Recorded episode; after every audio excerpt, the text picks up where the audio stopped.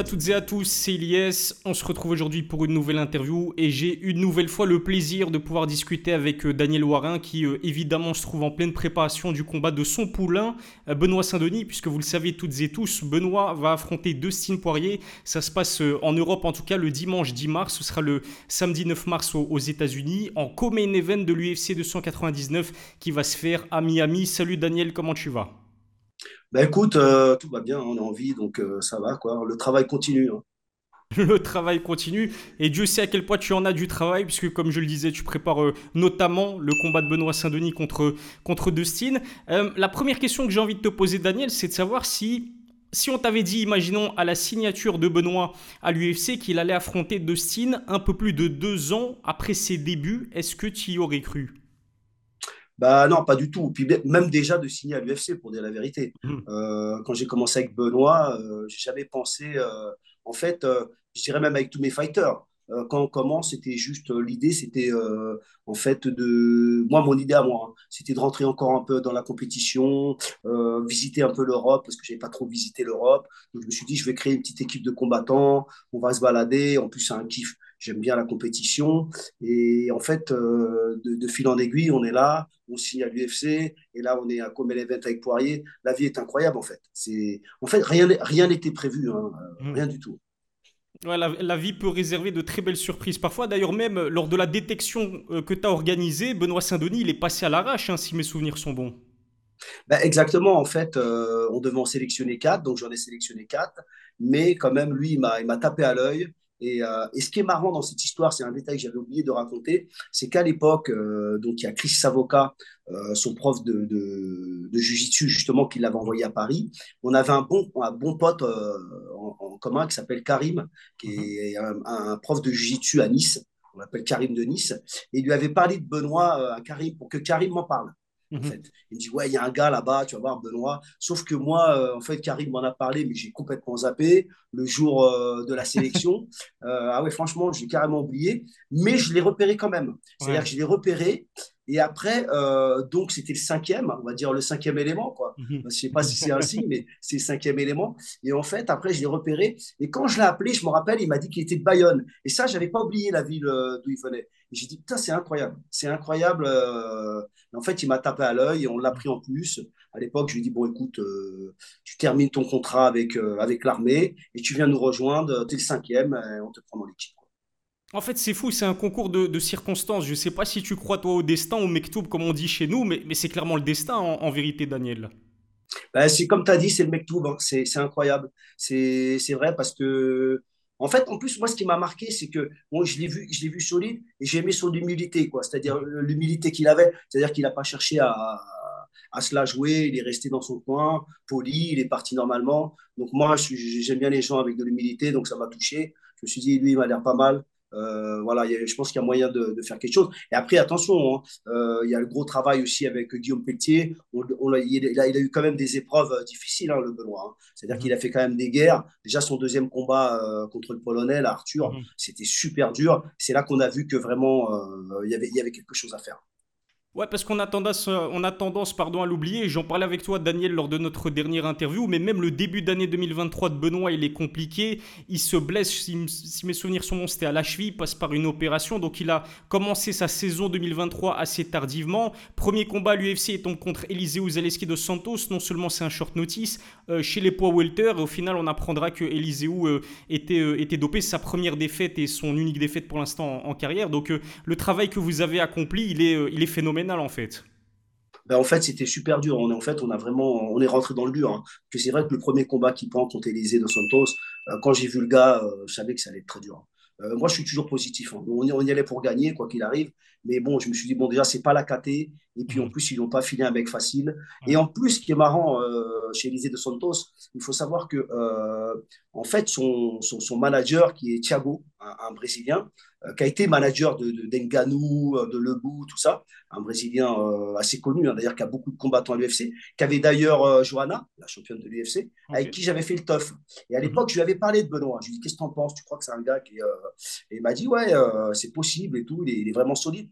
Et en fait, ce manager, il m'avait dit qu'il a, quand, quand, l'UFC a proposé Benoît à l'UFC, en fait, mhm. ils, avaient, ils avaient deux choix il y avait Benoît, un autre gars. Euh, et, en fait, euh, comme il me connaissait, et il savait que je voulais mettre absolument Benoît à l'UFC, il a, il, a, il a choisi euh, mon gars, Thiago. Donc en fait, tout est lié, quoi. Je veux dire, voilà, c'est.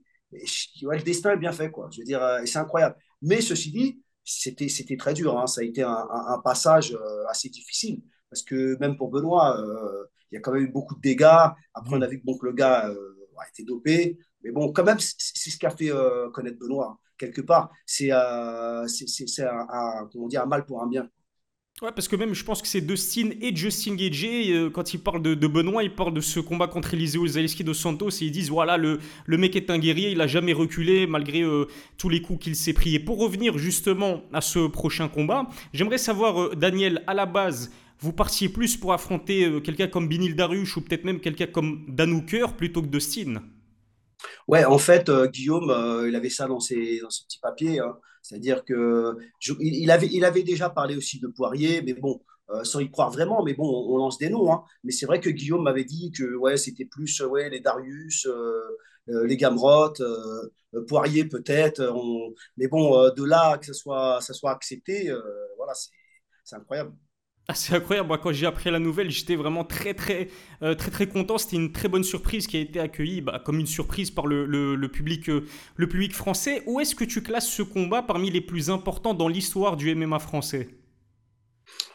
Je dirais que euh, c'est quand même bon, c'est quand même un peu en dessous Gann.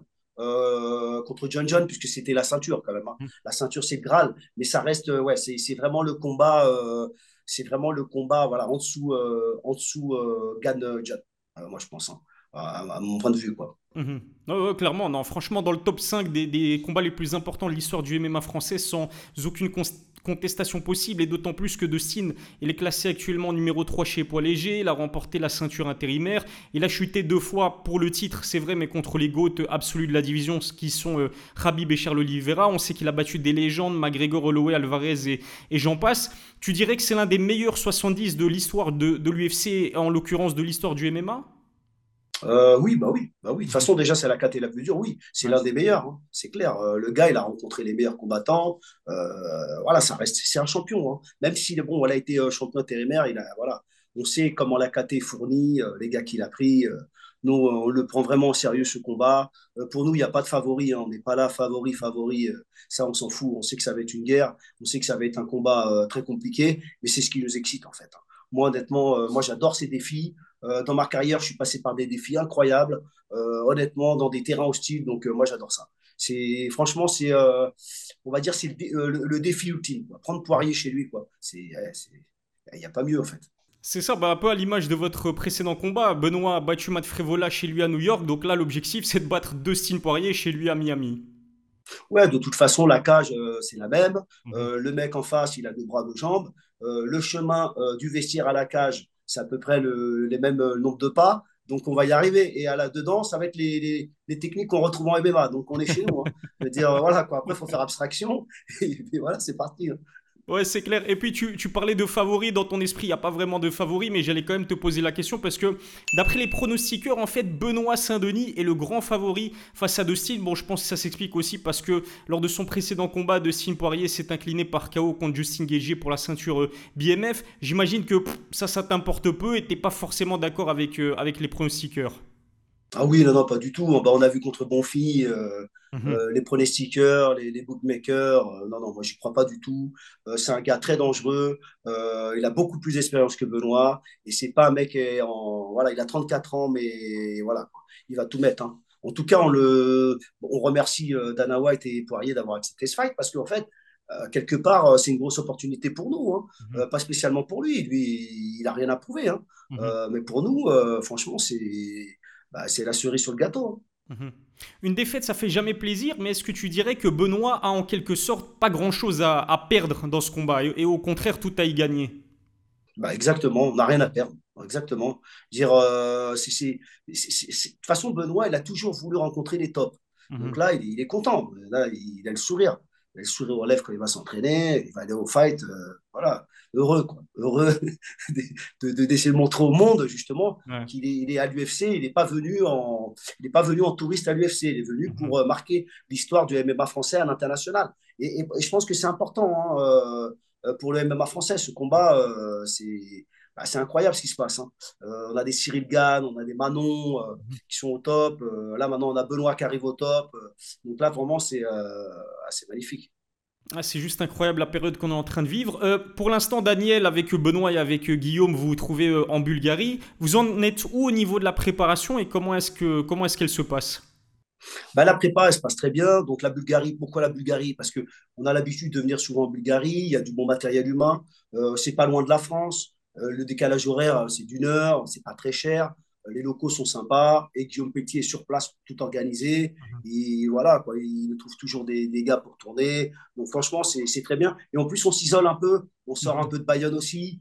Euh, Benoît devient très très populaire, donc euh, encore ça va, mais euh, des fois ça peut être compliqué, alors que là, on est tranquille, on est à Cognito, et non, tout se passe bien. Là, on est à peu près, ouais, il reste encore deux semaines, c'est-à-dire on va finir la, semaine, la semaine prochaine jusqu'au 23. Après, on refait une semaine à Bayonne et après on part à Miel. Tu es un entraîneur avec une expérience énorme du très haut niveau et justement tu parlais du, du fait qu'aujourd'hui Benoît il a explosé en termes de popularité. Comment est-ce qu'en tant que coach tu gères ça? Bah, c'est difficile à gérer parce que moi, je, déjà, un, j'habite pas avec Benoît. Mhm. Euh, donc, je sais qu'il est sollicité énormément, surtout que maintenant, aujourd'hui, avec les réseaux, euh, tu peux entrer en contact euh, avec n'importe qui au bout du monde. donc, c'est sûr qu'il est sollicité. Et donc, c'est à lui de justement, de, des fois, de, se déconnecter. Il y, a sa, il y a sa femme Laura qui gère aussi. Euh, mais plus ça va aller euh, dans le temps, je pense que mhm. plus ça va être compliqué. À, un moment, il faudra qu'il soit euh, épaulé justement pour ça, parce que c'est vrai que le, surtout l'UFC, le MMA, surtout l'UFC, c'est une machine de guerre. Quoi. Les combats, ils sont vus dans le monde entier. il y a une répercussion incroyable. Donc, c'est vrai que plus il va devenir populaire, surtout en France, euh, plus ça va être compliqué. Mais ça fait partie du jeu. Hein. Euh, voilà, on veut, voilà, si ça devient une superstar, c'est déjà une star en France, hein, parce que bon, le MMA c'est neuf, il commence à être connu à l'international. Euh, si tu as Poirier, bah, ça va exploser. Hein. Ah mais clairement, et franchement c'est ce, que, c'est ce que je vous souhaite. Et pour revenir au, au combat, euh, Daniel, tu es sûrement au courant, mais enfin, visiblement c'est Dustin qui a insisté véritablement pour que ça se fasse sur 5 rounds, ce qui veut dire que ce sera le premier 5 rounds de Benoît à l'UFC euh, en tout cas. Qu'est-ce que ça change pour toi? Qu'est-ce que ça change pour vous au niveau de la préparation? Est-ce que vous y prenez différemment?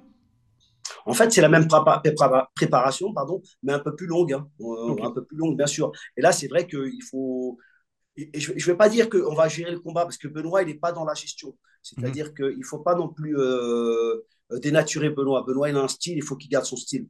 En fait, maintenant, là où il faut faire attention, moi, je pense à Poirier, c'est que Poirier, il a un très gros cardio euh, striking. C'est-à-dire qu'il euh, il peut faire 25 minutes à fond en pied-point, il ne fatigue pas, on l'a vu contre Connor. Hein. il encaisse et il débite énormément. Maintenant, il y a d'autres phases qu'on a vues en lui où, justement, il n'encaisse pas pareil, physiquement, je parle donc, euh, et même techniquement. Donc, euh, on va aller, à, on va aller à chercher la faille. On va justement, on va le voir hein, le jour J. Euh, et on a déjà notre petite idée, bien sûr. Mais c'est vrai qu'on sait que c'est un gars qui encaisse beaucoup. Il faut pas se cramer à vouloir le taper, à vouloir le finir debout.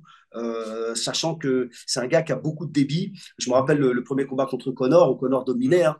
et à un moment, Connor, il perd, c'est pas parce qu'il est spécialement touché, c'est parce qu'il est cramé. Il, a, mis trop de, trop de coups. Euh, l'autre a encaissé et après, il a accéléré. Mhm. Donc, euh, ouais, ça va être un, un sacrifice. Moi, je ne tiens pas compte du dernier combat. Il a pris un KO. Voilà, donc, non. Euh, c'est un gars qui encaisse quand même. Hein. Il ne tombe pas facilement. Et je ne pense pas qu'il va tomber facilement. Maintenant, il y a d'autres voilà, il y a d'autres façons de le battre.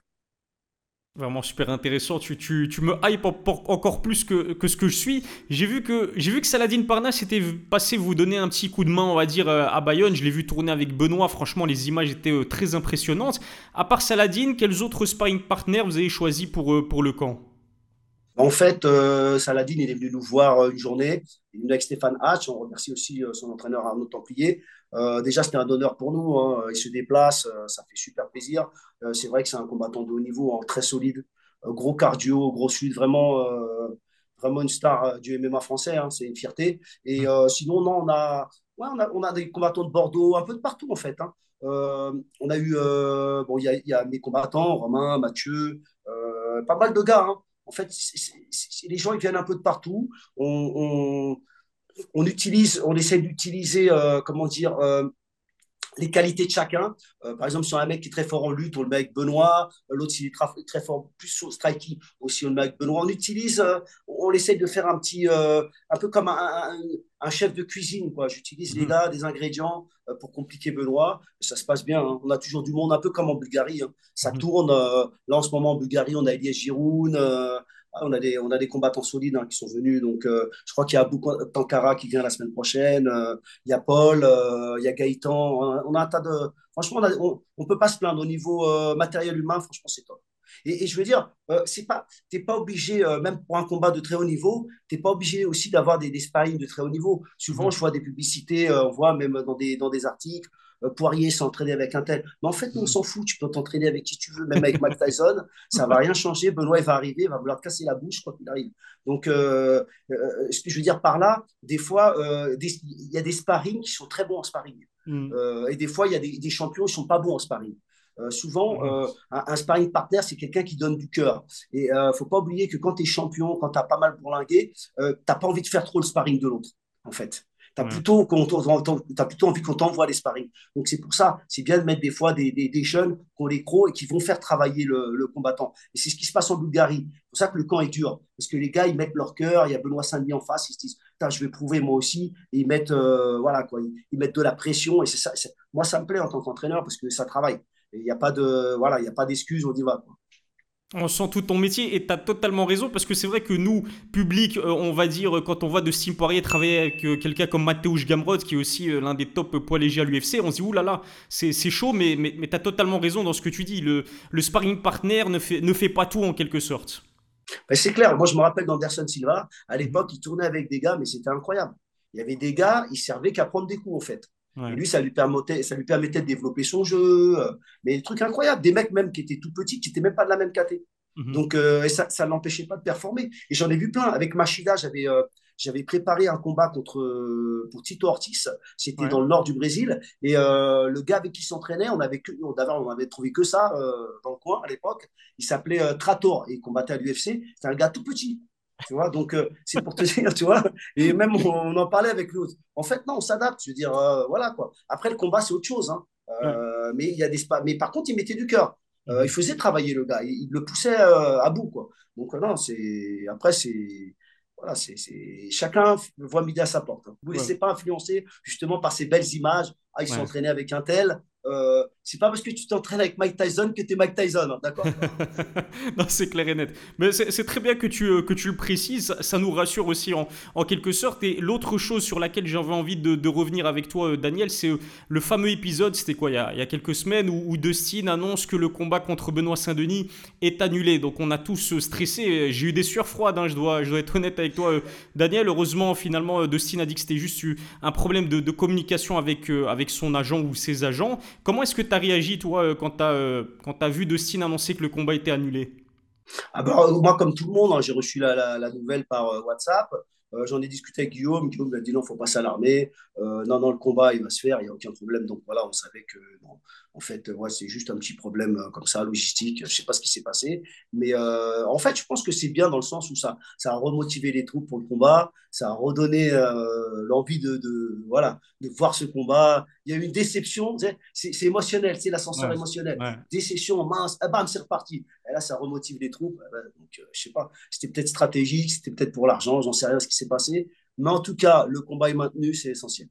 Ouais, c'est l'essentiel. Guillaume, euh, pour euh, tout te dire, je lui avais posé la question, il m'avait dit que c'était peut-être une stratégie de la part de Dustin pour renégocier les conditions de, du combat à la hausse. Euh, j'ai même entendu dire d'ailleurs Benoît chez Ariel Eloigny que voilà, Benoît n'a pas autant de métier que Dustin Poirier. C'est un métier, hein, clairement. Peut-être qu'il a joué sur, sur. Enfin, il a voulu mettre en quelque sorte la pression sur l'UFC. Je sais pas ce que, ce que tu en penses. Bah, c'est possible, hein, et puis bon, il n'a pas tort. il, il, est en fin de carrière, il a déjà prouvé quoi, il a le droit à son dû. Hein. Je veux dire, moi, il n'y a aucun problème. Je veux dire, s'il veut négocier, il a tout à fait raison. Hein. Je veux dire, euh, il mérite. Il mérite. Donc après, euh, c'est lui. Il n'y a pas de souci pour moi. On va, revenir, euh, on va revenir plutôt sur l'aspect sportif de ce combat.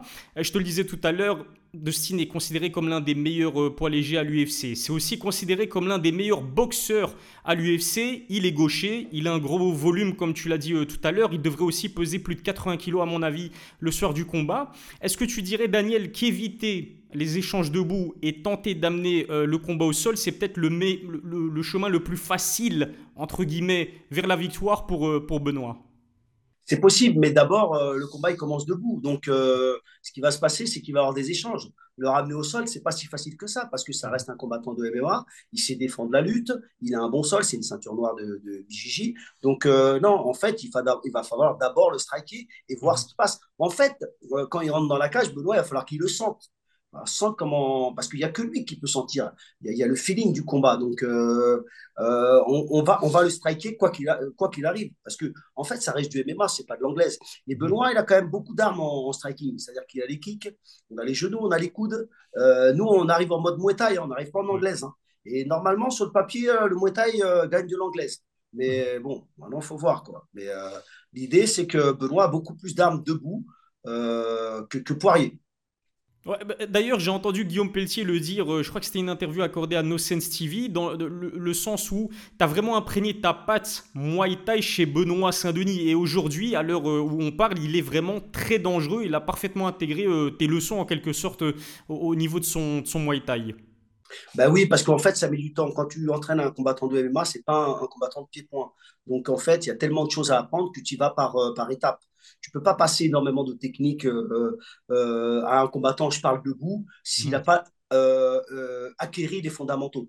C'est-à-dire qu'à un moment, faut qu'il ait, il ait, bien compris tous les fondamentaux pour commencer à lui mettre des techniques en plus. Et ça, ça met du temps. Parce que c'est du MMA et Benoît, comme je l'ai pris de zéro, il, est, monté par étapes. Et mhm. là, maintenant, comme son, son pied-point, il devient de, mieux en mieux, son anglais, tout ça, là, je commence à mettre plus de techniques, des feintes et des trucs un peu plus difficiles parce mhm. qu'il euh, va, il va pouvoir les, les assimiler. Parce que sinon, c'est trop d'informations et après, les combattants, ils se perdent. Et après, surtout, il faut pouvoir les adapter au MMA. Parce que mhm. c'est pas fait. Aussi, l'idée, c'est qu'il puisse, euh, dans ses techniques, se retrouver dans ce qu'il veut faire, la lutte. Tout est lié, en fait. Hein. Tout ce qu'on fait, tout est lié en MMA. En fait, c'est tout le strength qu'on met en place, c'est un rapport avec le MMA, en fait. Ouais, c'est pas du Muay Thai, c'est du Muay Thai pour le MMA. Voilà, exactement, exactement. Bah, déjà, les déplacements hein, sont différents, euh, la distance, euh, bien sûr. Ça n'a rien à voir. Est-ce qu'il continue de t'impressionner euh, aux entraînements? Je sais pas, est-ce que tu as assisté à une scène récemment là pendant ces entraînements et tu te dis Ah ouais, c'est quand même un sacré garçon ce, Benoît Saint-Denis? Oui, des fois sur le plan technique, des fois je vois en pied-point, il sort des trucs, des fois c'est c'est improbable comme ça, un truc qui sort, tu dis merde, ah ouais, tu l'as pas vu venir.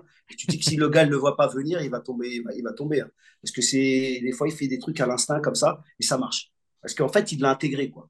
Donc, mhm. euh, à force de. En fait, nous, on travaille beaucoup en drill. Hein. On travaille beaucoup en drill pour créer les automatismes. Et euh, ça fonctionne. Quoi. Donc, euh, mais bon, il s'entraîne dur. Hein, donc, il mérite aussi. Donc, ça fait. C'est beaucoup de sacrifices. Il faut savoir que, bon, je ne vais pas te l'apprendre, un combattant de MMA, c'est beaucoup de sacrifices, donc euh, j'espère le meilleur pour lui. Quoi.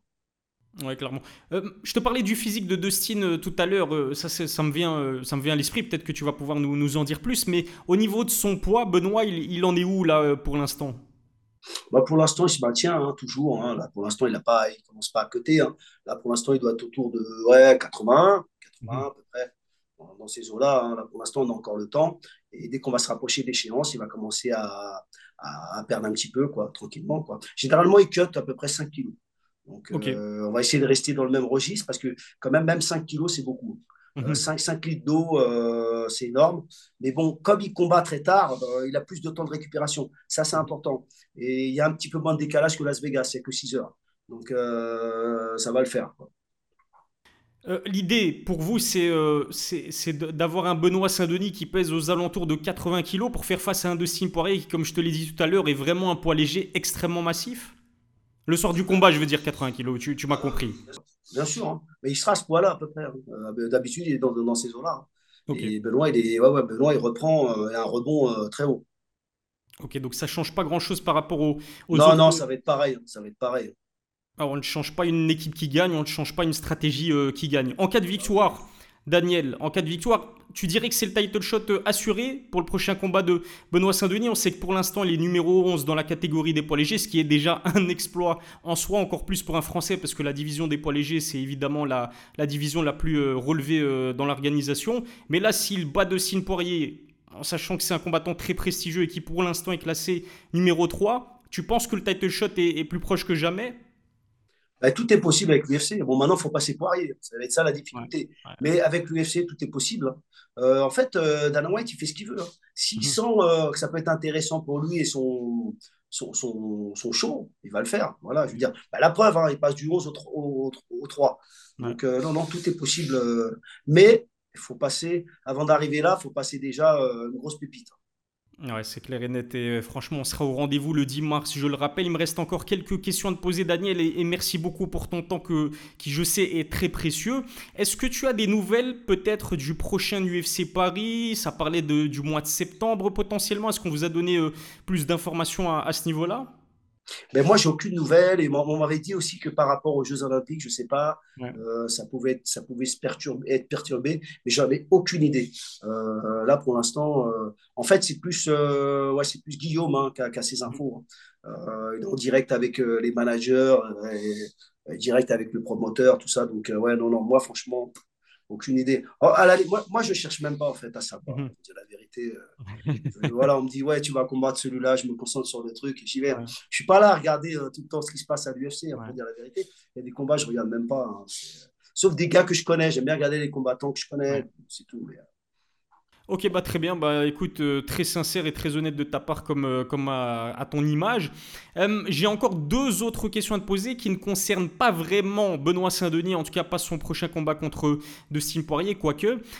en France, on parle énormément d'un autre combat pour le mois de mars, hein, qui se passera le 7 mars, donc quelques jours avant Benoît Saint-Denis versus Dustin Poirier. Et ce combat, c'est Cédric Doumbé qui va affronter Baïsangour Shamsoudinov. Moi, perso, j'ai le sentiment, et tu me diras ce que t'en penses, que ça éclipse un petit peu le combat de Benoît, en tout cas en France, parce qu'à l'international, il n'y a pas photo. Hein. Benoît Saint-Denis euh, vs Dustin Poirier. Sur le plan sportif, c'est très très euh, largement au-dessus de, Cédric Doumbé, Baïsangour, Shamsoudinov. Qu'est-ce que tu en penses? Est-ce que toi aussi, tu as le sentiment qu'en France, on parle plus de Cédric Doumbé versus Baki que, du combat de, Benoît? Non, pas spécialement. Moi, je pense que c'est différent et je pense ça moi, je trouve ça très bien. Hein. Mhm. en fait, l'engouement qu'il y a pour le MMA, moi, je trouve ça super positif. Et c'est vrai que Baki euh, Doumbé, euh, tout le monde a envie de le voir. Moi, je vais le voir, ce combat. Ça, c'est sûr, euh, c'est un combat qui m'excite.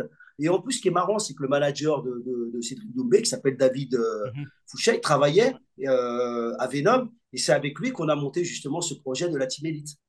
C'est marrant, tout est lié en fait. Ouais, c'est, et c'est un gars vraiment super, hein, mais un, gars très dynamique euh, que j'adorais travailler avec lui. Et justement, on a monté ce projet à la Team Elite. Donc tout est lié. Et non, super content pour, euh, pour Doumbé et Baki. Euh, ça va être un sacré fight. Je ne me prononce pas parce que franchement, j'ai des doutes. voilà, je ne sais pas. Mais en tout cas, je, je, vais kiffer ce combat. Et c'est incroyable. Ils ont rempli la salle rapidement. voilà, quoi, il va y avoir du monde, une grosse ambiance ça va être chaud, ça va être chaud patate, comme disait mon fils. Ah, ça va être chaud patate et on est gâté. 7 mars, Cédric Doumbé, euh, Baïsangour Soudinov. 8 mars, Francis Ngannou contre Anthony Joshua. Et puis 10 ah mars, pour nous, les, les Européens, euh, Benoît Saint-Denis contre Dustin Poirier. Tu parlais du fait que Cédric et Baki ont euh, vendu énormément de places. Je me devais de te poser la question. Je pense que tu me vois venir à des kilomètres, Daniel. Mais il y a Cédric Doumbé qui a dit qu'il se sentait être le, visage du MMA français. Benoît Saint-Denis, il n'est pas euh, forcément d'accord avec ce que Cédric, euh, Cédric a dit. Toi, qu'est-ce que tu Qu'est-ce que en penses de ce débat-là? Est-ce que pour toi, Cédric Doumbé est le visage du MMA en France? Au contraire, c'est euh, quelqu'un d'autre comme Benoît Saint-Denis, par exemple, ou comme Cyril Gann? En fait, franchement, c'est un débat qui n'a pas de sens. Euh, moi, je m'en fous. Euh, MMA français, euh, visa. Et ça va changer quoi, en fait? Est-ce qu'il va mm. avoir plus de thunes dans son compte en banque? Arrêtez de vous prendre la tête avec. Tu on dirait que c'est un concours. j'irai pas, bon, dirais pas le mot, mais tu vois ce que je veux dire? Non, mais là, c'est juste de l'ego. On s'en fout. On s'en fout qui est le visage du MMA français. Les gars, faites-vous plaisir. Allez taper le gars en face, c'est tout. Mm. faites briller le MMA français à l'international. Faites connaître le, le, le MMA au monde entier. Le MMA français, bien sûr, au monde entier voilà, c'est tout. Quoi. Je veux dire, non, moi, je m'en fous. Euh, euh, franchement, aucun. Je veux dire, euh, pour moi, c'est un débat, comment dire, puéril. Mhm. Voilà, c'est ça le mot. Pardon.